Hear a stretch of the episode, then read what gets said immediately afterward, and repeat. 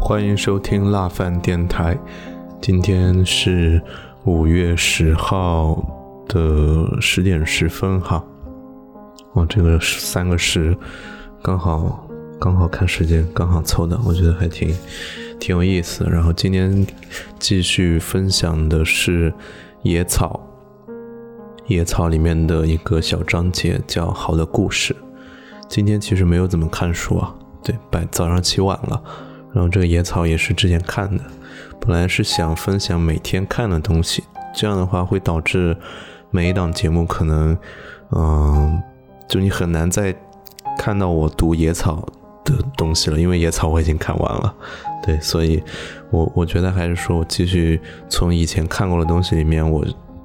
继续抽取一些我觉得比较有价值的，但肯定是最近看过的，会按这个时间线慢慢的把我最近看的一点点消化掉。对，相当于对我来说也是一个温故知新的过程吧。然后今天带来好的故事，这一段特别像散文啊，就我理解的散文就是他没有写表达任何意思，但就是很很舒服的感觉。好的故事。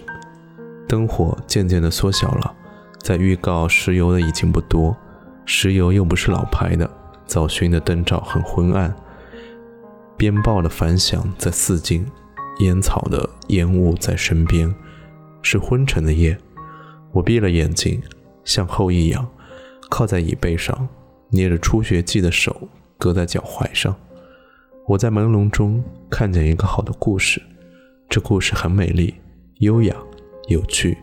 许多美的人和美的事错综起来，像一天云锦，而且万颗奔星似的飞动着，同时又展开去，以至于无穷。我仿佛记得曾坐小船经过山阴道，两岸边的乌桕、星河、野花、鸡、狗、丛树和枯树、茅屋、塔、伽蓝。农村，农夫和村妇、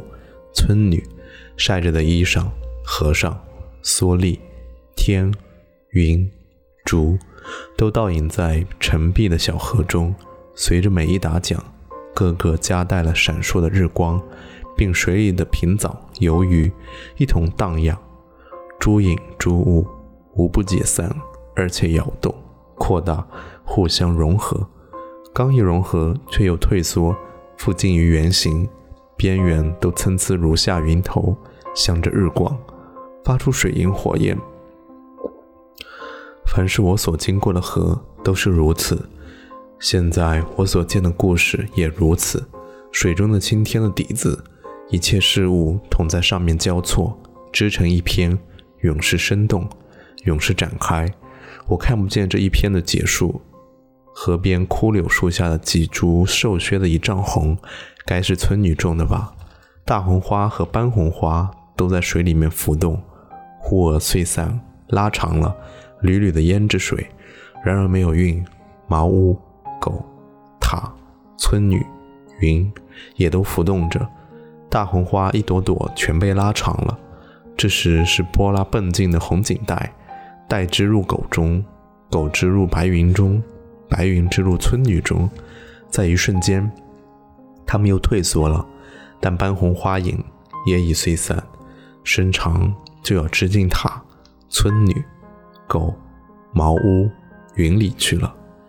现在我所见的故事清楚起来了，美丽、优雅、有趣，而且分明。青天上面有无数美的人和美的事，我一一看见，一一知道。我就要凝视他们，我正要凝视他们时，骤然一惊，睁开眼，云锦也已局促凌乱，仿佛有谁掷一块大石下河水中，水波突然起立，陡然起立，将整片的影子撕成片片了。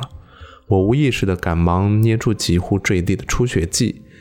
眼前还剩着几点霓虹色的碎影。我真爱这一篇好的故事，趁碎影还在。我要追回它，完成它，留下它。我抛了书，欠身伸手去取笔，何尝有一丝碎影？只见昏暗的灯光我不在小船里了，但我总记得过这样一篇的好好的故事，在昏沉的夜，一九二五年二月二十四日。啊，坦白说，这个散文读下来，就你得不出什么结论啊，就是你可能只能在过程中去感受它文字背后的一些景象，确实很多景象，然后脑脑子里面会有画面感，很美，特别是那个河边枯柳下，他写的是水中的倒影，各个景物像狗茅屋、村女云，在水中的倒影，然后带织入狗中，狗织入白云中，就是。嗯，通过描写倒影像它们交织在一起，这个就能够，我觉得每个人都能够联想到自己生活中去看湖的或者水面的一个情况吧，就是很多景色就在倒影当中穿插起来了。但我自己会把它当一面镜子，就是去看，不会像他那样，就是嗯，感觉。他不把是，他不是把它当做镜子，而是把它当做本体了。就是他们就是穿插在一起，就那他们就是那个样子的，而不是说他们是反射的，就会有给人这种感觉。然后，呃，云锦凌乱了，就是说谁在河水里面丢了块石头，又会有新的样子撕成片片了。就这个凌乱并不是不好的，可能还是说是一种碎影，也是一种，嗯。嗯，另外一种美吧，对。然后我我本人其实不是那么喜欢散文啊，就是包括我我很难欣赏散文的那种感觉，我可能还比较喜欢有力量感一点的，特别是他的杂文或者小说。小说其实是故事驱动的，那杂文的话可能就是情会情绪情绪会更强一点，散文就很很岁月静好，我觉得可能还不是特别适合我吧。当前的我，对，然后今天其实听了一个特别特别好的电台，叫《浮夸男女诊室》，是我的一个同事，他几年前跟其他的朋友做的，然后他们非常专业，而且，嗯嗯，他们他的几个搭档，而且来头还不小，对，这这也是聊聊出来之后的一个一个结论吧，就是他们是音频的情景喜剧。专治社会的各种疑难杂症，他们会扮演医生、主任、护士的角色，然后会有一个病人，就每一期可能会讲一个病，就非常好笑，我觉得，并且那个后期也会穿插很多音效以及节目的一些嗯片段音频，就听下来你就会觉得是一个非常完整、非常认真的故事，嗯，特别好。我如果有有机会的话，我会请他来，嗯。在第七电台录一期，我们请他帮忙看看病，对，然后谢谢收听今天的读点东西，就到这边了。